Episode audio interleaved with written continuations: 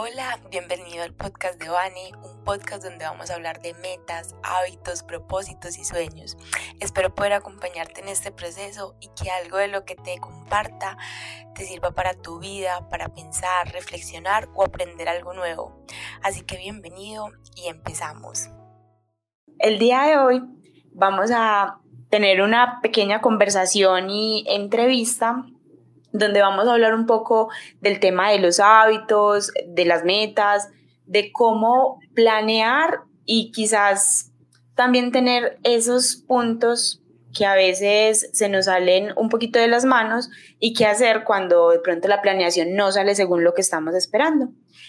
El día de hoy va a ser un poco diferente porque vamos a estar tres psicólogas que vamos a conversar sobre estos temas y si bien Diana y Alejandra van a ser quienes lleven las preguntas y vayan diciendo como esos puntos importantes que ellas también han podido identificar en, en sus consultantes, yo también voy a responder como a esas preguntas, tratar de dar consejos muy prácticos, muy útiles y que puedan realmente servirles para que los utilicen en su vida cotidiana.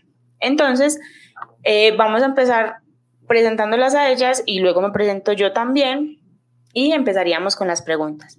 Entonces, empecemos con Dayana. Una breve presentación y bueno, ya. Hola, eh, bueno, como Vanel eh, mencionó, mi nombre es Dayana Bedoya, también soy psicóloga. En este momento estoy trabajando en un grupo de investigación que trabaja con población con esquizofrenia, trastorno afectivo bipolar y depresión mayor. También estoy haciendo consulta particular y bueno, soy una de las integrantes del proyecto de cambio consciente. Y como Vane mencionó, pues entonces hoy vamos a estar en, este espacio un ratico conversando pues como de, las dificultades o, de las quejas pues que se presentan un poquito al momento de, cuando queremos como cumplir objetivos o cuando nos proponemos algo. Eh, bueno, mucho gusto. Listo. Muchísimas gracias, Diana. Continuemos con Aleja Mm, bueno, mi nombre es María Alejandra, también soy psicóloga, egresada pues como de la Universidad de Antioquia como mis compañeras. Eh, actualmente también hago terapia particular, eh, también he tenido pues como la experiencia con terapia de pareja, estoy atendiendo familias y también estoy atendiendo niños y adolescentes, ¿cierto? Entonces, Em, es un espacio muy chévere porque digamos que el tema de los hábitos y el tema de manejo del tiempo es un tema bastante reiterativo en la consulta particular, entonces es un momento pues como agradable porque como que a todos nos sirve y, por, y todos hemos pasado por circunstancias en donde el tema de poner límites hasta con nosotros mismos eh, ha sido pues como bastante complejo, ¿cierto? Entonces es muy chévere pues como que podamos estar aquí reunidas para ahondar pues como en estos temas. Muchas gracias Aleja. Bueno, y me voy a presentar de nuevo yo. Eh, soy Vanessa, eh, psicóloga también de la Universidad de Antioquia. En estos momentos también hago consulta particular, me enfoco mucho en el tema de los hábitos, de las metas, porque siento que cuando logramos tramitar esas emociones, esos sentimientos y esas sensaciones que a veces no logramos gestionar de la mejor manera, es cuando podemos liberar energía para esos proyectos que tenemos, porque si deja de aparecer como esa angustia y ese gran peso emocional, podemos por fin liberar esa energía para los proyectos que queremos. Sé que no es fácil, a veces, como lo decía Aleja, eh, cumplirnos a nosotros mismos, pero siento que es muy gratificante cuando se logra y por eso me gusta tanto este tema. Entonces, eh, este espacio va a ser un poquito diferente porque me van a hacer como las preguntas, vamos a conversar del tema y la idea es que podamos dar muchos tips muy, muy interesantes y que les puedan aportar y servir. Entonces, eh, no sé, Leja, si quieres empezar con las, la primera pregunta y si bien yo la voy a responder, si ustedes en estos momentos eh, ven que hay algún señalamiento de ustedes de pronto también, pues Alejo ya quieren eh, puntualizar algo, bienvenido también el, el señalamiento, ¿listo? Dale, perfecto. Entonces, a mí me gustaría también empezar hablando de pronto de estas dificultades y estos elementos que son tan reiterativos en la consulta, de pronto de, que tú nos puedas contar un poco cuáles han sido pues como más eh, esas dificultades por las que, em, digamos, van a, a consulta muchas personitas, ¿cierto? o cuáles son como esas dificultades que se presentan en relación a los hábitos. Listo, digamos que ahí hay algo que es muy frecuente que aparezca y es que muchas veces las personas que asisten a consulta, o sea, dicen como tengo pereza o no logro concentrarme o me siento y empiezo a hacer otras mil cosas, aparecen las distracciones, como que ese proyecto que quieren hacer tiene muchos obstáculos y cuando uno empieza a ahondar, se da cuenta que en realidad no es que haya mucha desorganización porque muchas veces ya saben las herramientas, las técnicas y cómo pueden hacer para enfocarse, sino que hay un aspecto de gestión emocional que todavía no se ha logrado tramitar.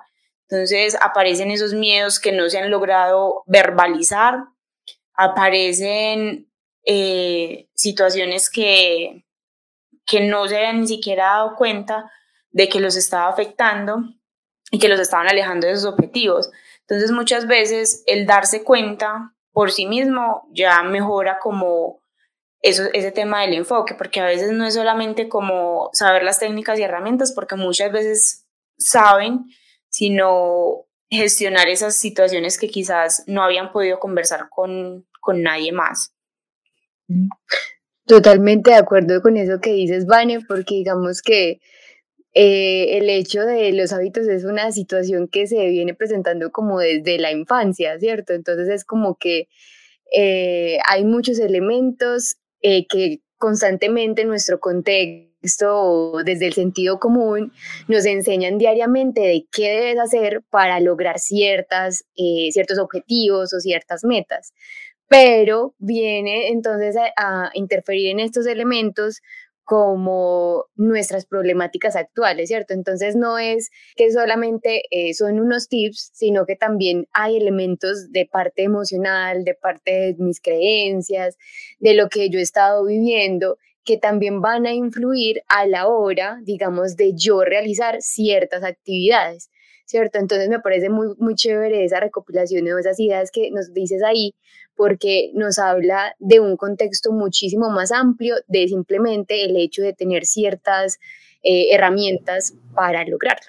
Y la importancia, por ende, también en ese momento de eh, elementos como la psicoterapia, el acompañamiento, ¿cierto? Ante pues como estas eh, situaciones que se presentan en la cotidianidad sumado pues a lo que están mencionando, creo que también he visto eh, un poquito como en, las consultas y es que muchas veces esta parte de gestión emocional, como lo mencionaban, o estamos pasando, o estamos en un momento en el que no nos sentimos muy bien y emocionalmente y, y a veces pues no, no nos da, ¿cierto? Simplemente pues no somos capaces, no nos da y entonces nos ponemos un montón de metas, un montón de objetivos y claro, pues eh, queremos pues como hacerlo todo ya y nos empezamos a frustrar y entonces se va volviendo también como un, problema y se va volviendo un ciclo pues con la culpa y demás, ¿cierto?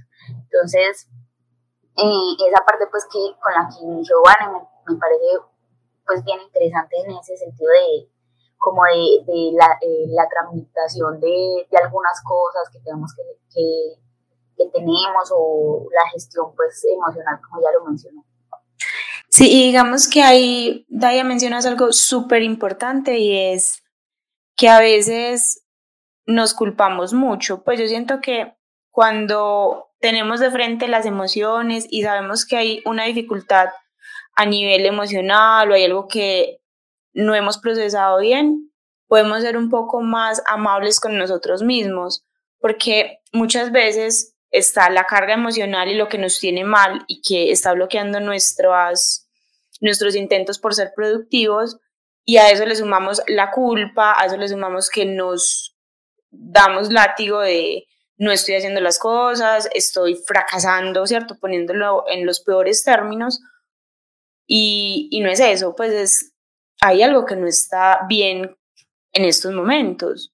Cuando lo tramites vas a ver que las cosas van a mejorar, que vas a poder enfocarte como te gustaría en tus proyectos y no es que, seas un perezoso y que no lo quieras hacer, sino que hay algo que se tiene que tramitar primero. Listo, y digamos, eh, yendo en línea pues como con esos elementos y de pronto ahondando un poco más en los temas de, de las creencias que pueden tener también las personitas en el contexto, eh, quería indagarte como cuál es tu pensamiento, ¿cierto? O cómo estás trabajando en relación a ese temita de que, bueno, entonces si no lo haces es porque tú no quieres o porque no tienes fuerza de voluntad o porque te falta motivación, ¿cierto? Eh, ¿Qué haces de pronto en relación eh, a, ese aspecto?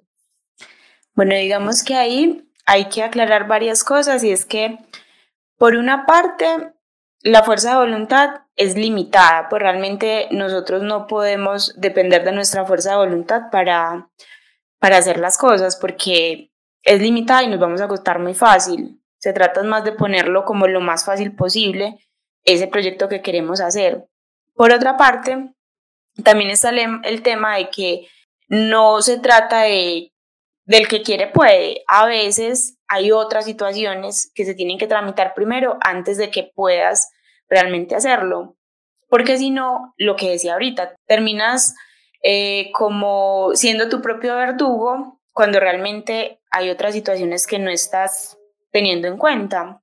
Y digamos que con esto también quiero señalar algo y es que a veces no somos muy conscientes de nuestro mundo interno. Y claro, vemos como afuera, como, como lo que la gente muestra es que están logrando cosas, están logrando metas, están logrando objetivos y como que solamente nos muestran el logro, pero nosotros no sabemos en realidad lo que implica y lo que se tuvo, lo que tuvo que hacer la otra persona para lograr eso.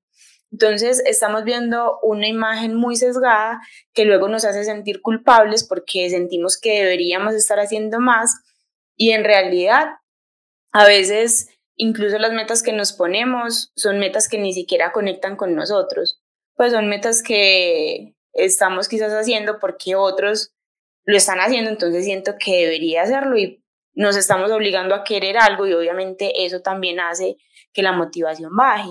Si bien es muy importante que haya motivación y que haya un poquito de fuerza de voluntad al principio mientras se coge el hábito, hay algo que tienen que hacer y es pensar si realmente esa meta que están persiguiendo, si es la que quieren. Y hay algo que sirve mucho y es pegarnos del hábito, porque el hábito sí nos permite avanzar. Mientras que pretender hacer de pronto las cosas de una sentada y solamente una vez eh, no nos permite como avanzar como quisiéramos. Mientras que cuando nos pegamos del hábito de esas pequeñas acciones, es muchísimo más fácil que lleguemos a la meta que queremos. Yo, yo quería como algo que, pues como acotar una cosita eh, con algo que mencionaste y es que a veces no hay motivación, ¿cierto? Pues hay en unos eh, ciertos casos en los que a veces no, no hay motivación y nos toca empezar como al revés, ¿cierto? Como hacer para poder conseguir como esa motivación.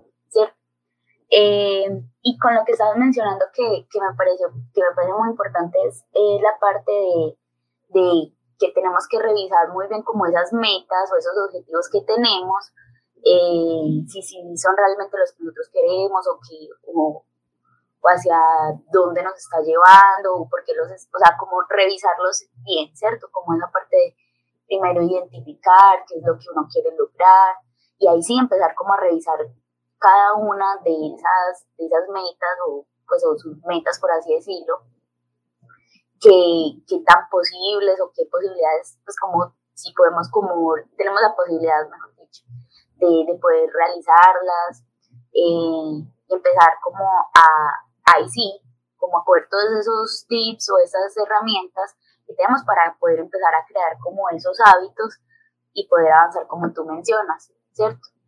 Jerarquizar las metas, etcétera. Voy a señalar algo y es que de que a veces uno no tiene la motivación y toca como conseguirla en el camino, es cierto. Y por eso señalo el hábito, porque a veces uno quisiera que la motivación estuviera, pero a veces es, es más como, como, bueno, voy a, voy a hacer esta acción y la hago y la hago y la hago y sobre todo también empezarnos a dar pruebas de que lo podemos hacer diferente. Cuando empezamos un hábito, claro, al principio no tenemos muchas pruebas de que vaya a salir bien porque es la primera vez que lo intentamos, pero si todos los días mantenemos la cadena, que es todos los días ir señalando que lo estamos logrando, nos vamos a dar pruebas de que nosotros podemos cambiar y podemos lograr ese objetivo que tenemos en mente.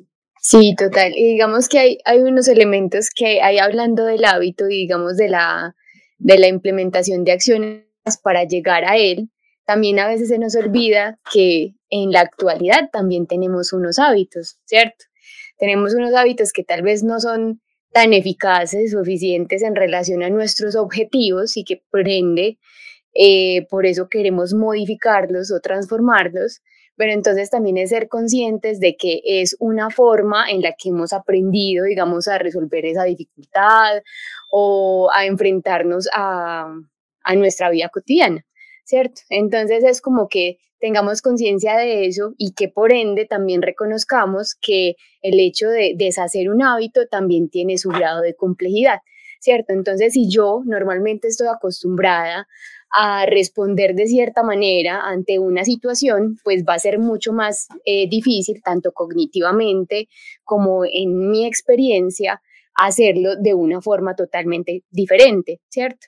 Entonces es como que eso me vaya a mí ayudando a reconocer que es un proceso y como todo proceso requiere tiempo y también requiere una estabilidad para llegar a una fase de aprendizaje. Entonces es como que eso también lo tengamos en cuenta y que siempre como que en, nuestra cotidianidad estamos rodeados de los hábitos.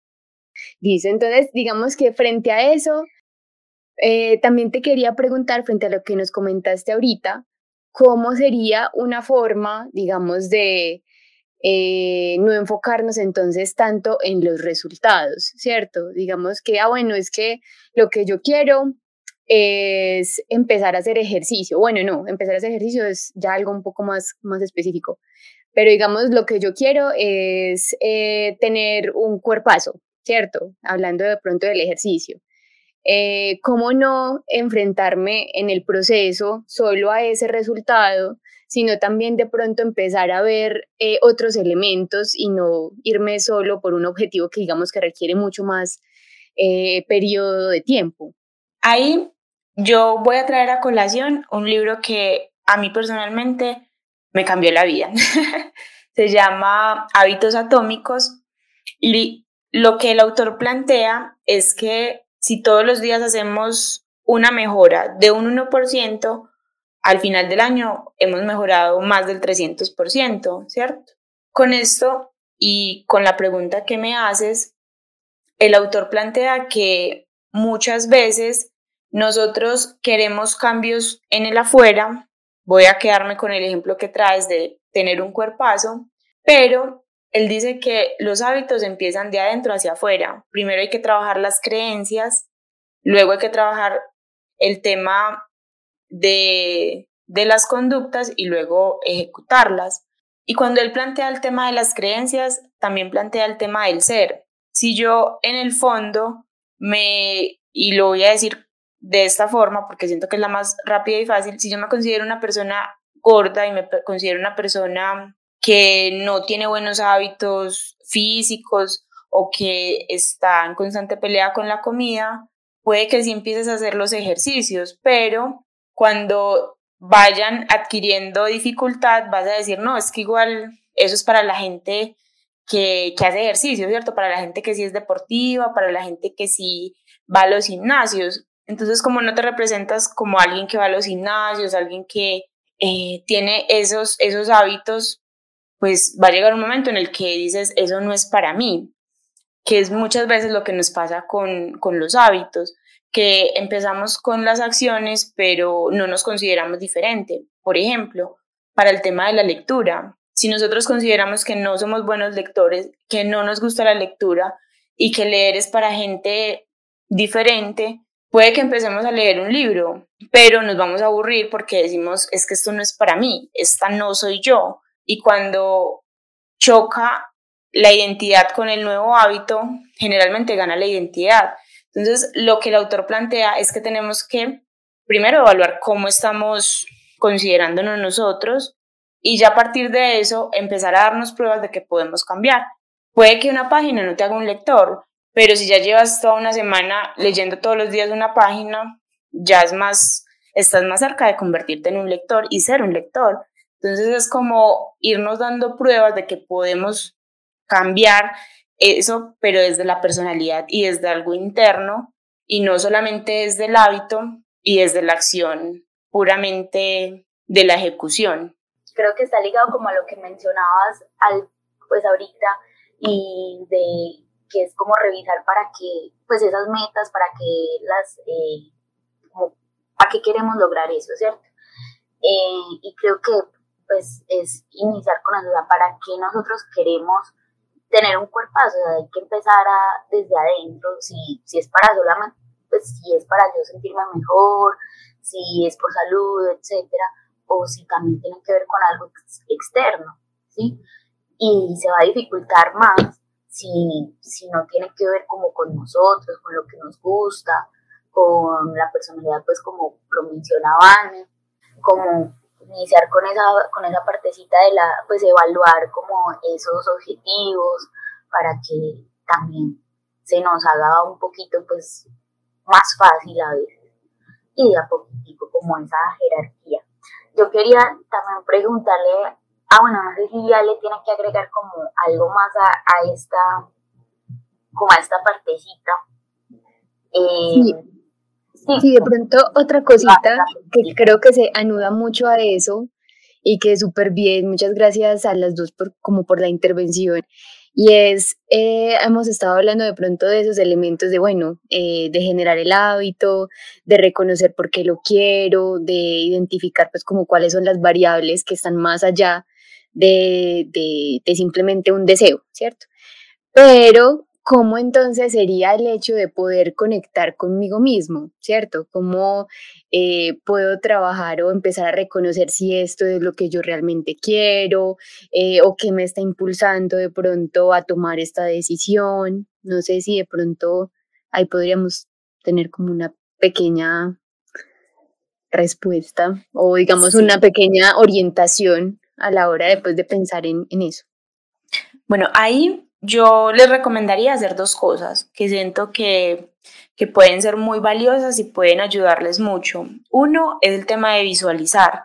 Visualizar cómo sentarse, reservarse por ahí media horita, poner música relajante de YouTube y cerrar los ojos e imaginarse como en un futuro, ¿cierto? Imaginarse en un futuro con esas cosas que quisiéramos, con las personas que queremos que nos rodeen, cómo nos imaginamos nuestra vida y a nosotros mismos, pero más que enfocarnos en las cosas materiales es en qué tipo de personas queremos convertirnos, en qué tipo de personas sentimos que queremos, eh, con la que queremos resonar, qué tipo de personas queremos a nuestro alrededor, en quién nos queremos convertir y tener claro que esa persona en la que nos queremos convertir quizás no sea la de hoy, pero si empezamos con esos hábitos podemos lograrlo. Y lo otro es que esa meta que tienes o ese objetivo que quieres lograr, te preguntes qué has, o sea, y escribir, para mí escribir es supremamente terapéutico y revelador, escribir cómo nos sentimos frente a esa meta, si sentimos que sí está alineado con nosotros, ese diálogo interno que tenemos cuando empezamos a hacerlo. Porque, por ejemplo, y vuelvo al tema del ejercicio, si el diálogo interno que tenemos cada vez que vamos al gimnasio es, esto no es para mí, yo qué estoy haciendo aquí, yo por qué no me quedé en la casa, va a ser muy difícil que lo adquieras a largo plazo porque te estás haciendo, o sea, te estás dando todos los argumentos negativos en contra de eso. Entonces también tener muy presente y anotar todo ese diálogo interno que tenemos. Y por último, pues la recomendación que siempre igual está implícita es empezar procesos terapéuticos, no porque estemos mal necesariamente, porque a veces sé que todavía hay mucho tabú frente a la psicoterapia de que allá va la gente que está mal y no es así. A psicoterapia va la gente que quiere mejorar y que ya se cansó de caerse con la misma, con la misma piedra y está decidido a tomar un cambio para su vida y está decidido a hacer las cosas diferentes porque saben que pueden estar mejor. Entonces, pensaría que con esas tres recomendaciones se puede empezar como a dar esos pasos para adquirir esos nuevos hábitos. Bueno, y bueno, súper, súper chévere esa, pues eso último que, que mencionas como para empezar como a reconocer esas cosas que son eh, valiosas para uno y hacia dónde pues como quiere dirigir su vida o la persona pues que, quiere ser, ¿cierto? Eh, entonces yo quería preguntarte, era, ¿qué pasa cuando nos equivocamos, cuando no lo logramos, eh, cuando no estamos cumpliendo como esos objetivos que nos estamos proponiendo, cuando no vemos como avances? Bueno, ahí voy a mencionar dos temas diferentes, pero que siento que abordan y llegan como, como a esta parte. Por un lado está el tema del perfeccionismo. Muchas veces nosotros empezamos un nuevo proyecto, un nuevo hábito o, un nuevo, o una nueva meta con una mentalidad desde el perfeccionismo, de que tiene que salir bien y perfecto a la primera. Y la vida no funciona así. O sea, la vida es hazlo lo mejor posible y de ahí mejora, y mejora y mejora y mejora, porque a la primera es muy poco probable que salga cualquier cosa. O sea, todo generalmente necesita cierta curva de aprendizaje, necesita errores, necesita que te tomes el error como una oportunidad de aprendizaje. Entonces, cuando empezamos con una mentalidad desde la perfección y que tiene que salir a la primera, eso nos bloquea mucho para empezar cualquier nuevo hábito, cualquier nuevo proyecto, porque nunca estamos satisfechos con lo que salga, porque siempre va a faltar.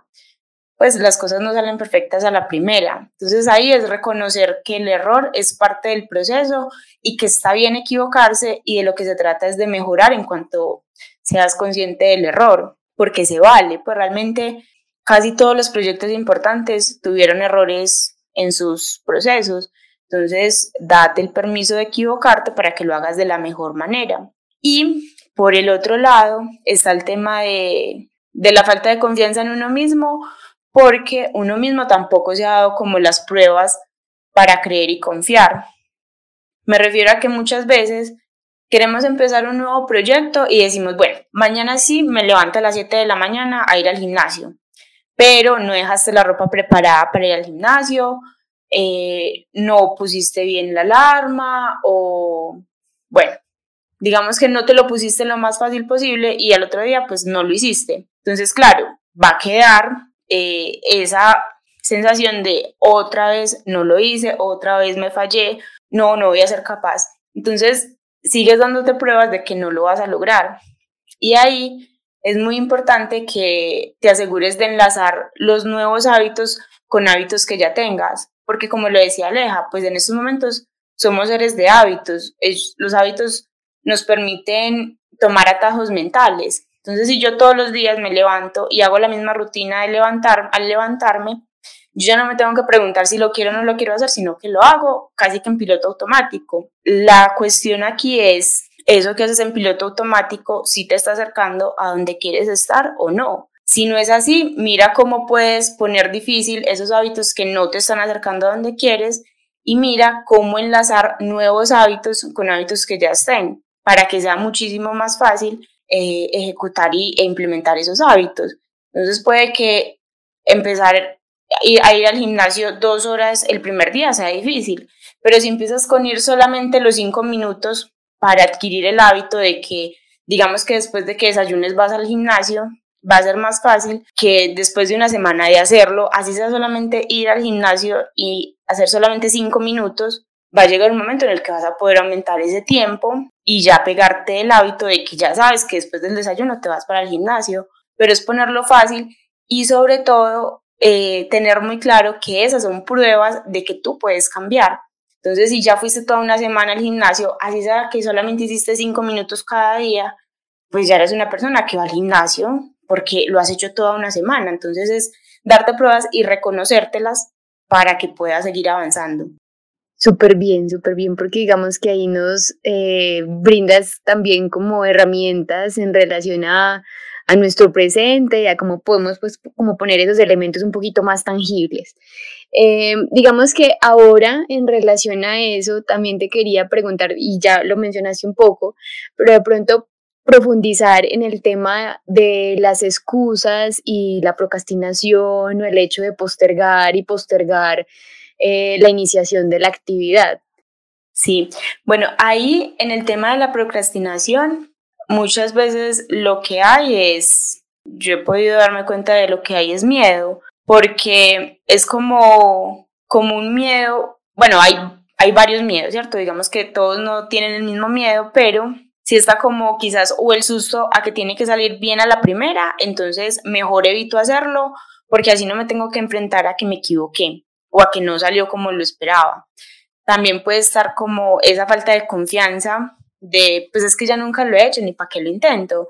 Entonces ahí es ponerte tareas muy chiquiticas, o sea, entre más pequeña la acción, mejor, porque lo que se trata es darte pruebas de que lo puedes hacer y lograr. Entonces, ahí digamos que en el tema de la procrastinación y en el tema de, de evitar hacer la tarea, muchas veces lo que hay es es quizás algún miedo frente a esa tarea que hace que no te logres enfocar. Nuevamente, insisto con el tema de escribir. Cuando escribimos, eso nos permite como procesar un poquito esas emociones y sacarlas, porque a veces lo que tenemos es mucho ruido mental que no nos deja avanzar y no nos deja como enfocarnos y hacer como la tarea y sentarnos a hacerla. Hay varias técnicas que nos pueden servir, pero por ejemplo una que se me ocurre en estos momentos es siéntate a hacer la tarea, así sea solamente cinco minutos. O sea, yo sé que uno se siente y como que se distrae muy fácil, pero enfócate al menos mientras empiezas a coger el hábito en hacer las cinco minutos. O sea, quieres escribir eh, un libro o quieres eh, terminar la tesis o quieres empezar a ir al gimnasio. Empieza con cinco minutos diarios. Eso no es mucho, pero al cuerpo le vas dando las pistas de que lo puedes ir haciendo.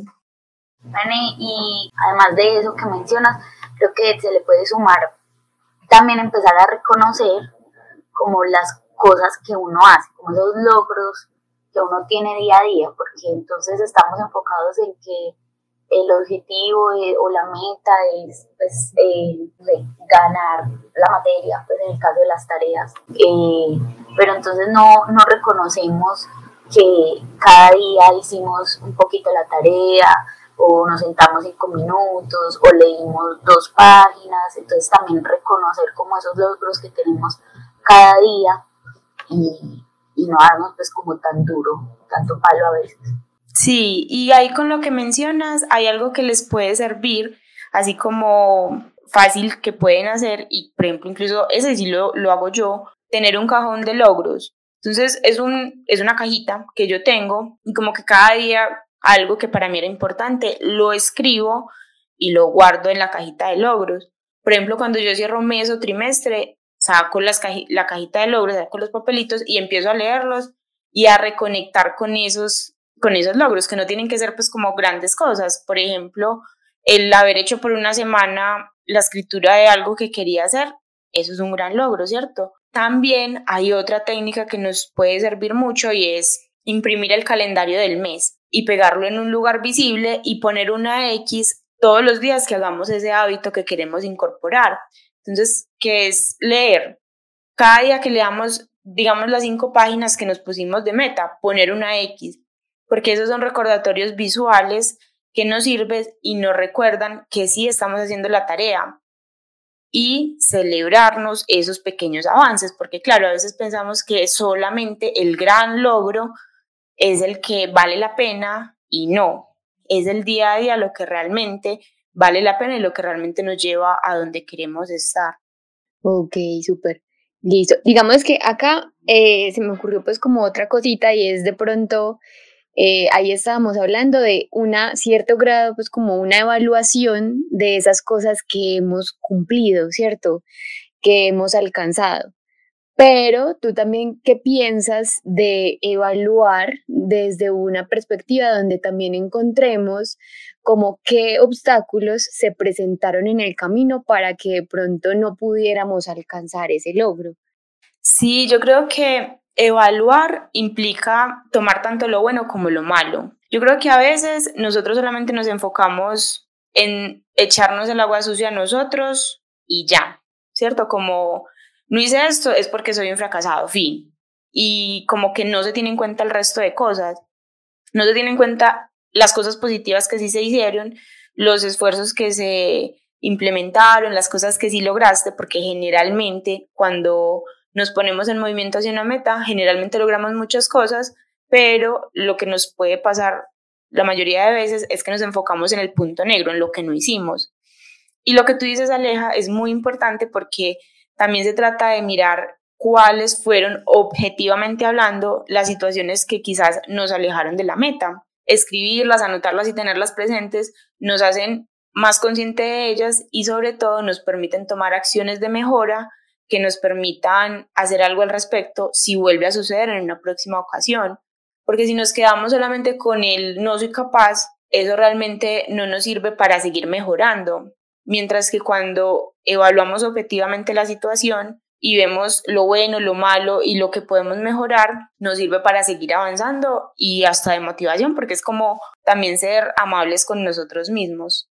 Eso que tú mencionas ahí me parece muy interesante en el sentido de que muchas veces eh, no somos, eh, digamos, objetivos, ¿cierto? Sino que nos vamos de pronto más por el lado emocional o más del, desde el lado de, de enfocarnos solo en lo negativo, ¿cierto?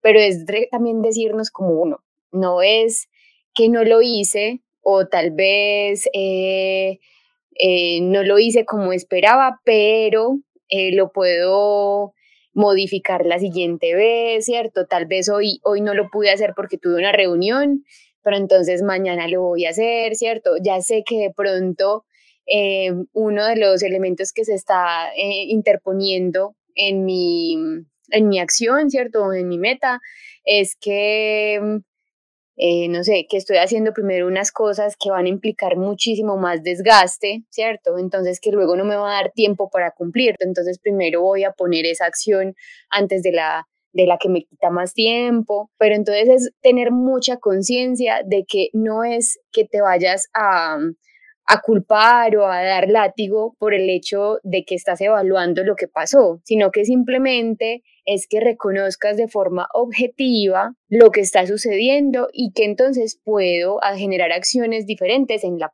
la próxima vez. Pero a veces no es solo con, con, reconocerlo, sino que entonces es que puedas eh, acercarte más desde, desde la tranquilidad y pues como también la, la, compasión. tranquila, eh, tuvimos este inconveniente, pero entonces eh, lo podemos hacer mejor la siguiente, ¿cierto? Como más de desde ese cariño también y afecto hacia nosotros mismos. Sí, yo creo que a veces nos falta mucho más afecto y cariño hacia nosotros mismos. Porque claro, cuando el otro falla, el otro no está o el otro se equivoca, la mayoría de veces logramos entender lo que está pasando. Pues si la otra persona nos explica su situación, generalmente somos muy tranquilos y logramos entenderlo, pero cuando es con nosotros mismos, muchas veces nos quedamos solamente en la culpa y el látigo y no nos permitimos ser compasivos con nosotros mismos. Bueno, entonces, digamos que de, toda esta conversación que, pues este ratico que hemos estado conversando, eh, creo que cositas que debemos como tener en cuenta o que, se han mencionado, ahorita las chicas me, me ayudan si, si me quedan pues cositas por fuera. Entonces, lo ideal, digamos, como en cuando nosotros nos proponemos o queremos pues lograr algo, un objetivo, o en fin, entonces es primero como identificar qué es lo que se quiere lograr, ¿cierto? Revisar pues como eh, teniendo en cuenta eh, como lo que nosotros queremos, hacia dónde queremos dirigir, ¿cierto? Nuestra vida, que son esas cosas que son como importantes para nosotros. También revisar como esos, esas métricas que nos ponemos, la posibilidad o qué tan posible pues eh, es pues, de, de, realizarlas. Jerarquizar también es importante, sí, como, sí, jerarquizar pues según la, la, la importancia que tengamos cada, cada una o, en nuestro proceso. Un tipcito que nos daba Iván es como, pues y según lo que decía también Ale, sobre, sobre que a veces ya tenemos unos hábitos establecidos, eh, anudar o enlazar, con otros hábitos que ya, ya tengamos, o tener estrategias que, que nos ayuden como a que se nos haga más fácil a nosotros mismos también eh, generar estos hábitos. Establecer como acciones o ponernos como métricas chiquitas y a veces se nos dificulta mucho. Eh, acciones simples, concretas, ir haciendo de a poquito, reconocer cada pasito que damos, ¿cierto? Eh, no darnos tanto látigo y aprender como la diferencia con, con evaluar, ¿sí? Y aquí voy pues como con la siguiente parte que es revisar eh, periódicamente cómo vamos cumpliendo pues como estos objetivos, cómo vamos con las acciones pues que nos tenemos pues como planteadas para lograrlo. Y ahí, eh, después de evaluar, eh, tomar ciertas acciones para, para mirar qué hay que corregir, qué hay que mejorar, qué hay que cambiar, etcétera, ir modificando que pues no tiene nada de malo pues uno equivocarse o tener que comenzar las veces que sea necesario. Básicamente es como lo que hemos mencionado, no sé las chicas como que se me escapa o algo más que quieran mencionar.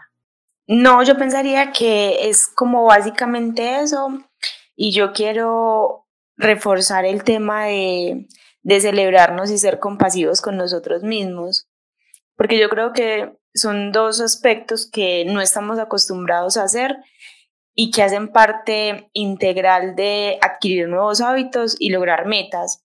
Porque si nos enfocamos solo en conseguir el resultado final y la meta final, va a ser muy frustrante el día a día porque generalmente las metas toman mucho tiempo. Pero si nos celebramos cada día, va a ser más gratificante y vamos a tener más energía para seguir adelante.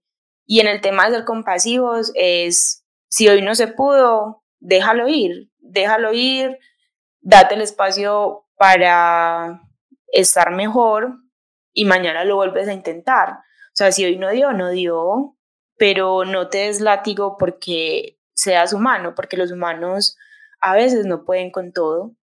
Sí, totalmente de acuerdo, ¿no? Muchas gracias a todas por este espacio. Eh, me gustó mucho pues como compartir con ambas, eh, invitadísimos pues como a nuestras redes sociales, eh, igual las dejaremos ahí pues como por las descripciones y bueno, que tengan una buena tarde, noche o mañana. Sí, muchísimas gracias Vane por este espacio. bueno, no, estuvo muy chévere, muy chévere la, la conversada. Sí, chicas, la verdad lo disfruté mucho. Siento que fue una conversación muy interesante porque si bien ustedes hacían las preguntas, también hacían aportes de lo que han logrado identificar en, en sus consultantes, en su propia experiencia profesional y siento que las diferentes posturas pueden aportarles mucho a los oyentes y a las personas que puedan ver como este contenido. Así que bueno, muchísimas gracias y lo que decía Aleja y Daya, nos pueden seguir en nuestras redes sociales, también van a quedar enlazadas en el capítulo. A mí me pueden seguir como Bani Alzate en las diferentes redes sociales y Aleja y Daya las pueden seguir como Cambio Consciente. Eh, sí, cambio, guion bajo, consciente, guion bajo. Perfecto. Entonces, no siendo más, eh, hasta luego y muchísimas gracias por la atención. Muchas gracias por llegar hasta el final del episodio. En serio valoro mucho tu atención y tiempo. Si te gustó el contenido de este capítulo, puede que también te guste mi curso Gestionando tus emociones para rendir mejor.